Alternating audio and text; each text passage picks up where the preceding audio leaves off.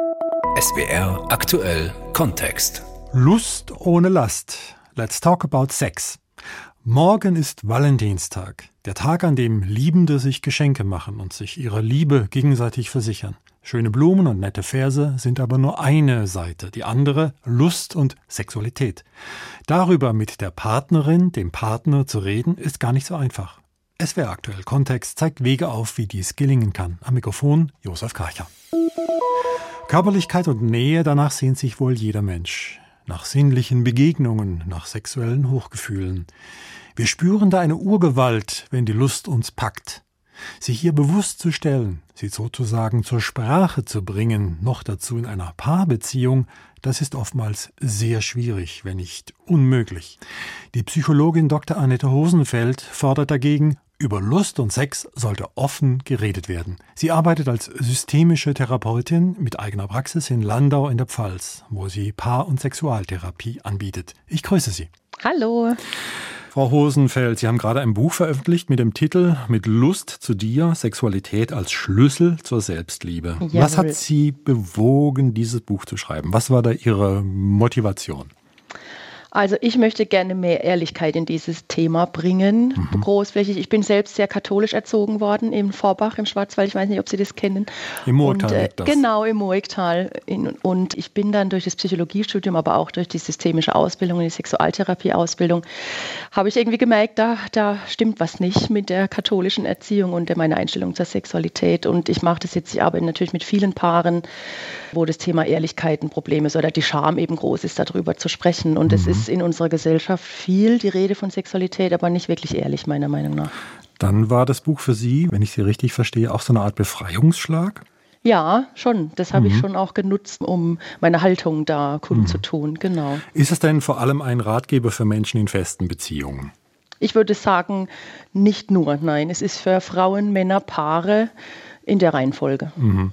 Das Interesse scheint ja groß zu sein am Thema Sexualität. Der Bedarf offensichtlich enorm. Ich habe den Begriff Sexratgeber als Buch just for fun so mal gegoogelt und habe 80.000 Ergebnisse erhalten. Ein Riesenmarkt ist das. was, Wow, ist die jetzt bei, was ist jetzt bei Ihrem Buch neu oder was ist da anders? Die habe ich nicht alle gelesen, die 80.000. Davon gehe ich aus. Ja. Also ich finde dadurch, dass auch persönliche Geschichten drin sind und dass es dieses Thema Sexualität so in den Gesamtzusammenhang einordnet, macht es das besonders. Also erstmal die Emotion Lust wird eingeordnet mit verschiedenen anderen Emotionen und dann versuche ich eben darzulegen, wie die Sexualität zusammenhängt mit dem Rest der Beziehung, dass man das eine nicht vom anderen abspalten sollte auf Dauer. Da wollen wir noch drauf zu sprechen kommen, ausführlich. Ich will aber zunächst mal auf was anderes zu sprechen kommen, nämlich das Titelbild. Es zeigt eine nackte Frau mit wehenden Haaren, die auf einem Tiger reitet. In einer, ich sag mal, dschungelhaften Umgebung. Wofür steht denn der, der Tiger? Also ich würde sagen, für Emotionen generell, also geht viel um Emotionsregulation, wenn man sich mit der Sexualität auseinandersetzt, kommt auch Angst und Wut ins Bewusstsein und alles Mögliche und das steht einfach für ja, das Wilde so ein bisschen, das Unbekannte, würde ich sagen, das unbezähmbar erscheint erstmal im ersten Augenblick. Aber es ist ganz viel Übung und, und es ist auch ein bisschen, dadurch, dass die reitet, will sie ja mit dem Tiger zusammen durch die Natur genießen sozusagen. Ja. Und das ist ein Dschungel oder ist es eine Art Paradies? Wie sehe ich das? Ein Paradies natürlich, Okay. wenn Sie mich so fragen. Genau. Das Thema Lust ist ja ganz zentral bei Ihnen und hat Lust ganz viele Facetten. Die Lust auf ein Eis zum Beispiel oder die Lust, ein Abenteuer zu erleben, vielleicht auch mit einem Tiger. Man spricht ja auch von Abenteuerlust. Was verstehen Sie als Sexualtherapeutin definitiv unter Lust? Also ich ordne das ein in, in, als Basisemotion tatsächlich. Lust zeigt uns unsere Bedürfnisse an, was wir für Bedürfnisse haben. Und wenn die Lust größer ist als die Angst, schaffen wir das auch, die zu befriedigen oder der Befriedigung nachzugehen. Und für mich ist es einfach so ein, ja, wie Neugier so ein bisschen in die Richtung, genau, was mich durchs Leben zieht und mir zeigt, wo ich was zu lernen habe, wo Wachstumschancen sind. Ein Gefühl, was meiner Meinung nach oft Frauen eher abtrainiert kriegen als Kind. Die kriegen so Lust und, und Wut eher abtrainiert. Männer kriegen eher Angst und Trauer abtrainiert, meiner Meinung nach, als Kind. Und das sorgt halt dafür, dass wir später mehr oder weniger in die eine oder andere Richtung Probleme mhm. haben die Emotionen wahrzunehmen. Dann ist das genau. sehr wichtig für uns Menschen, überhaupt Lust zu empfinden. Wie wichtig? Sehr wichtig, ja. Das Lebensenergie. Also Freud hat es schon gesagt, das Es und das Über-Ich. Für mich ist das Lust, die Lust ist eben das Es, die Begierde, mhm. die, die, die Libido. Und wenn ich weiß, worauf ich Lust habe, dann weiß ich auch, worauf ich keine Lust habe und mhm. lasse mich nicht so leicht steuern und, und, und kann besser mich selbst verwirklichen und selbstwirksam, mich als selbstwirksam erleben. Mhm. Aber was hindert uns denn daran, unsere Lust zu leben? Ist das nur die Erziehung oder anders gefragt, was sind die größten Lusthämmer? Lusthämmer, ja, die Scham und die Angst auf jeden Fall, die aus der Erziehung kommen. Auch Angst vor Veränderung, Angst, jemanden zu verletzen, wenn man da plötzlich ehrlich wird.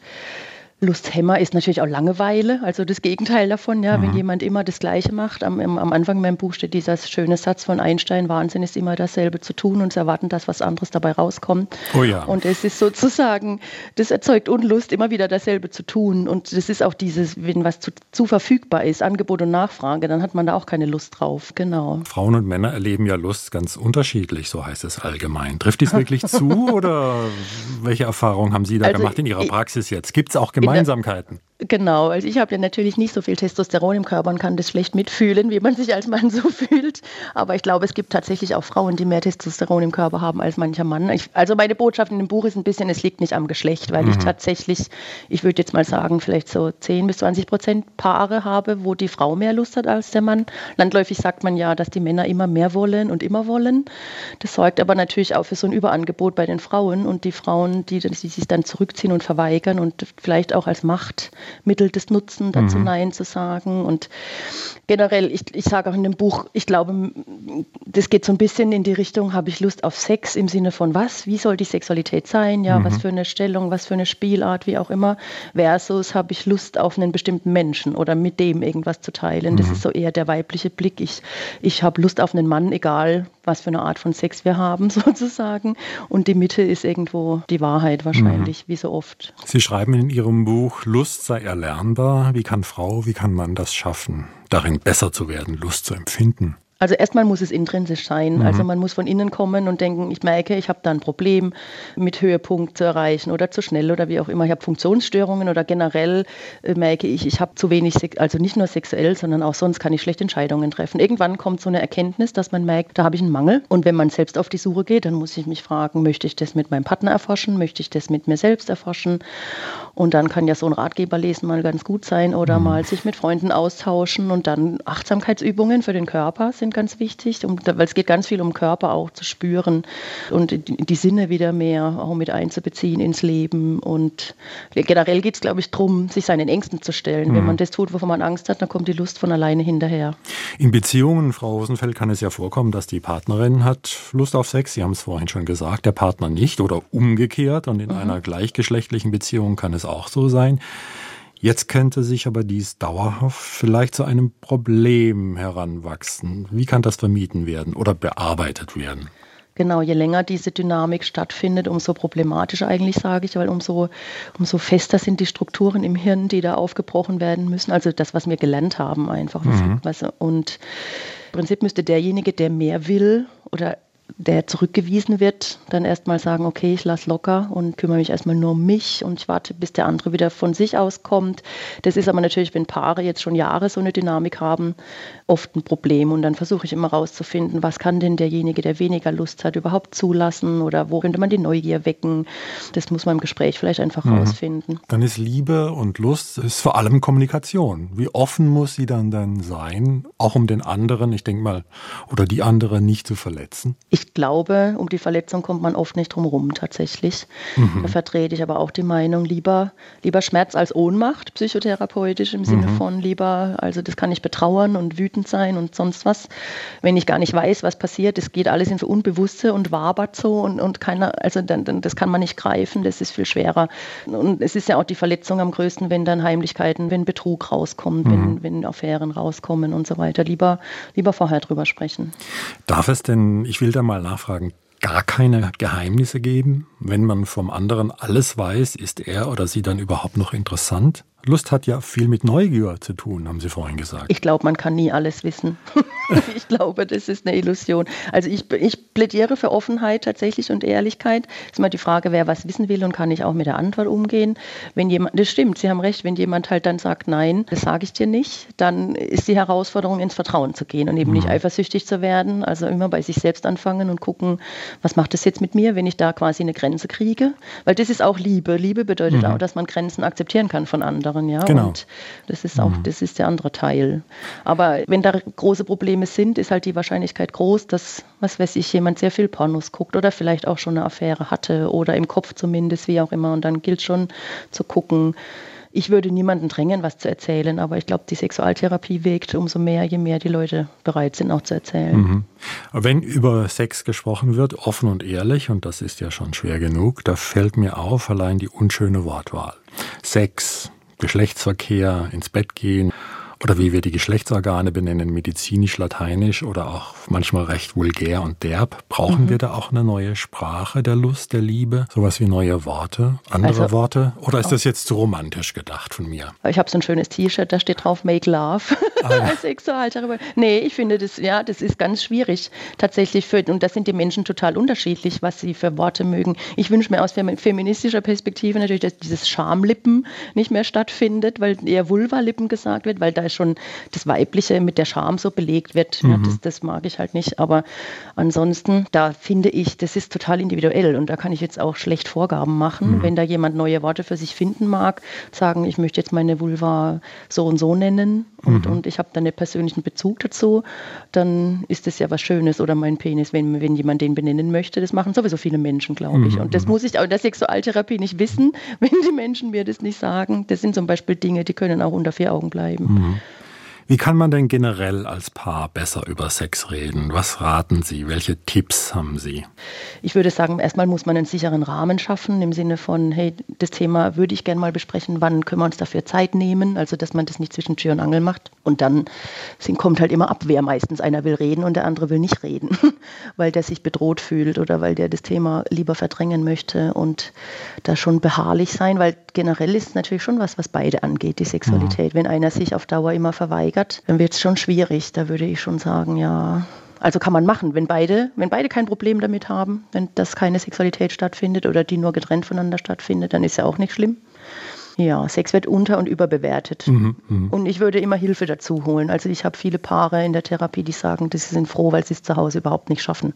Dann einfach tatsächlich mal. Dann braucht so eine Art, so eine Art Setting. Also man muss sich genau. das richtig ein, schön gemütlich genau. einrichten. Genau. Mhm, um offen zu werden. Genau. Andererseits, der Umgang mit Sexualität ist ja ein Tabuthema immer noch, trotz unserer doch so aufgeklärten Zeit. Warum ist das so schambesetzt? Also ich finde die Spaltung einfach problematisch. Schon allein dieses, ich will nur Sex, ja, auf, auf irgendwelchen Plattformen, man trifft sich zum Sex und mhm. auch diese Auslagerung, das beleuchte ich schon auch kritisch in meinem Buch mit Pornografie und Prostitution, ist für mich ein Riesenproblem, dass man sich das kaufen kann quasi. Und mhm. das ist so entmenschlicht. Also man sowohl bei der Selbstbefriedigung, wenn man sich irgendwelche Pornos anschaut. Ich weiß nicht, ob ich so offen sprechen darf, aber ja, dann, dann, das ist ein, man, man, fragt sich ja nicht, was sind das für Menschen ja. und würde ich die jetzt persönlich mögen? Vielleicht ist es der, mit dem ich mich heute noch ein Fake-Profil, mit dem ich mich gerade gestritten habe im Internet über irgendwelche politischen Themen und, in, und dann schaue ich mir aber ein Porno an und finde das total attraktiv. Dieses das ist so oberflächlich einfach mhm. und auch das zu kaufen, finde ich persönlich falsch. Da habe ich im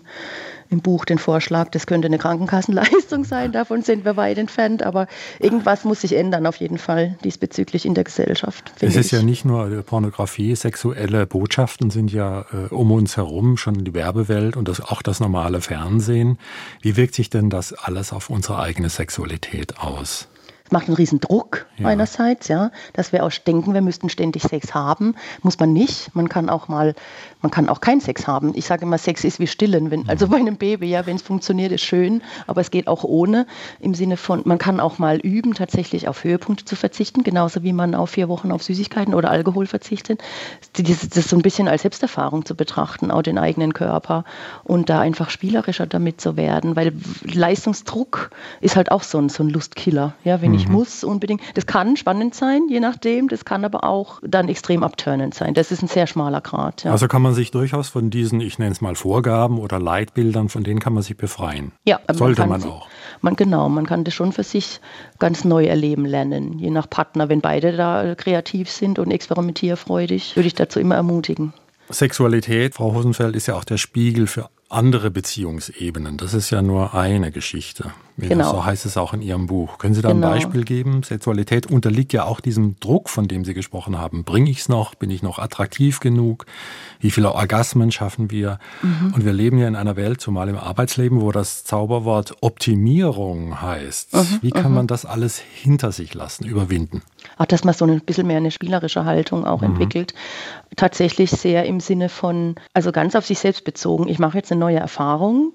Ich gehe jetzt aus meiner Komfortzone raus. Ich lasse mich auf irgendwas ein, was ich noch nicht ausprobiert habe, im Vertrauen, dass der Partner mir nichts Böses will und schaue, was es mit mir macht. Vielleicht gefällt es mir sogar mhm. so ein bisschen. Und wenn es schief geht unter Orgasmusperspektive, das macht auch nichts. Also wichtig ist ja, um immer wieder weiterzumachen. Man kann damit auch einfach wirklich gut üben, mit Kränkungen umzugehen, mit Rückschlägen umzugehen und immer wieder, immer wieder weiterzumachen, statt es zu verdrängen. Das hat wirklich viel Heilungspotenzial und viel Persönlichkeitsentwicklung hängt damit zusammen. Eine partnerschaftliche Beziehung verlangt ja Stabilität und auch Sicherheit auf der einen Seite, auf der anderen spielen aber auch Reize und Überraschungen eine Rolle. Vom mhm. Abenteuer haben wir ja schon gesprochen. Wie kriegt mhm. man diesen, diesen Ritt hin? das ist ein Ritt auf dem Tiger, ja. genau. Das ist, äh, wenn es dafür eine Anleitung gäbe, dann wären alle glücklich und würden das befolgen. Das ist ja, das hängt eben miteinander zusammen. Systemisch betrachtet hängt eben das Verhalten des einen mit dem anderen zusammen. Und da mhm. geht es ganz allgemein um Nähe-Distanzregulation, dass wenn einer sehr viel Nähe will, der andere quasi mehr oder weniger unbewusst in die Distanz geht oder schon alleine. Und das löst beim anderen Angst aus. Und dann muss man das schaffen, dass der seine Angst mit sich selbst ausmacht und dann auch sagt, okay, dann, dann gucke ich jetzt halt auch nach mir und gehe ins Vertrauen, dass der andere wiederkommt. Und man kann sich tagsüber oder wie auch immer Nachrichten schicken und mit Sexting und so weiter. Es mhm. gibt so viele Optionen inzwischen. Das gab es früher ja alles gar nicht, wenn man das möchte, wenn man Lust darauf hat. Ich ja, habe noch eine andere Variante. Ja. Manche Paare streiten sich bis aufs Messer, über alles ja. Mögliche, über ja. die kleinsten Kleinigkeiten. Und dann haben sie Versöhnungsex. Wie finden Sie das? Ich persönlich finde es gut, ja. Wenn die das können, finde ich das auch bewundernswert, aus der Kränkung dann rauszukommen und dann eben auch wieder Nähe herzustellen. Mhm. Da sind wir auch in diesem Thema ist oft so, dass Frauen eher Nähe brauchen, um Sexualität zulassen zu können und Männer eher dann Nähe herstellen über die Sexualität und nach dem Sex quasi sich öffnen können und viel emotional zugänglicher sind und so weiter. Und deswegen sage ich immer, die Frauen sollen mal sich mit ihrer Sexualität auseinandersetzen. Leider immer noch, also ist schon immer noch das Klischee. Ja. Und die Männer sollen eher sich um die Kinder kümmern, wenn sie mehr Sex wollen. Also nicht das geben, was man will, sondern das, was der andere gern hätte. Genau. Also dann hätte man sozusagen ein erfüllteres Sexleben und das schreiben Sie, das tut gut, das führt zu mehr Selbstliebe. Wie meinen Sie das konkret? Können Sie das nochmal ausführen? Ja, da geht es mir viel um Klarheit für sich zu kriegen, Grenzen zu finden. Sexualität hat viel mit, mit emotionalen Grenzen auch zu tun. Wie weit kann ich gehen? Wie weit kann ich mich aus der Komfortzone rauswagen? Und wenn ich das schaffe, mich diesen Ängsten zu stellen und die Lust zuzulassen, dann kann ich eben auch viel klarere Entscheidungen im Alltag treffen. Ja, will ich auch im Beruf, auch überhaupt in der Partnerschaft, in Beziehungen, worauf habe ich Lust? Was tut mir gut? Was will ich? Was will ich nicht? Und das fühlt sich einfach besser an, das Leben dann, wenn man das kann. Und wenn man nicht so fremdbestimmt ist quasi und immer nur tut, was die anderen wollen. Die Psychologin Dr. Annette Hosenfeld, vielen Dank. Lust ohne Last. Die eigene Lust neu zu entdecken, das heißt, sie zuzulassen, zu spüren, zu verstehen, sie mitzuteilen. Und dies ist auch ein Weg zu sich selbst. Es wäre aktuell Kontext mit Josef Karcher.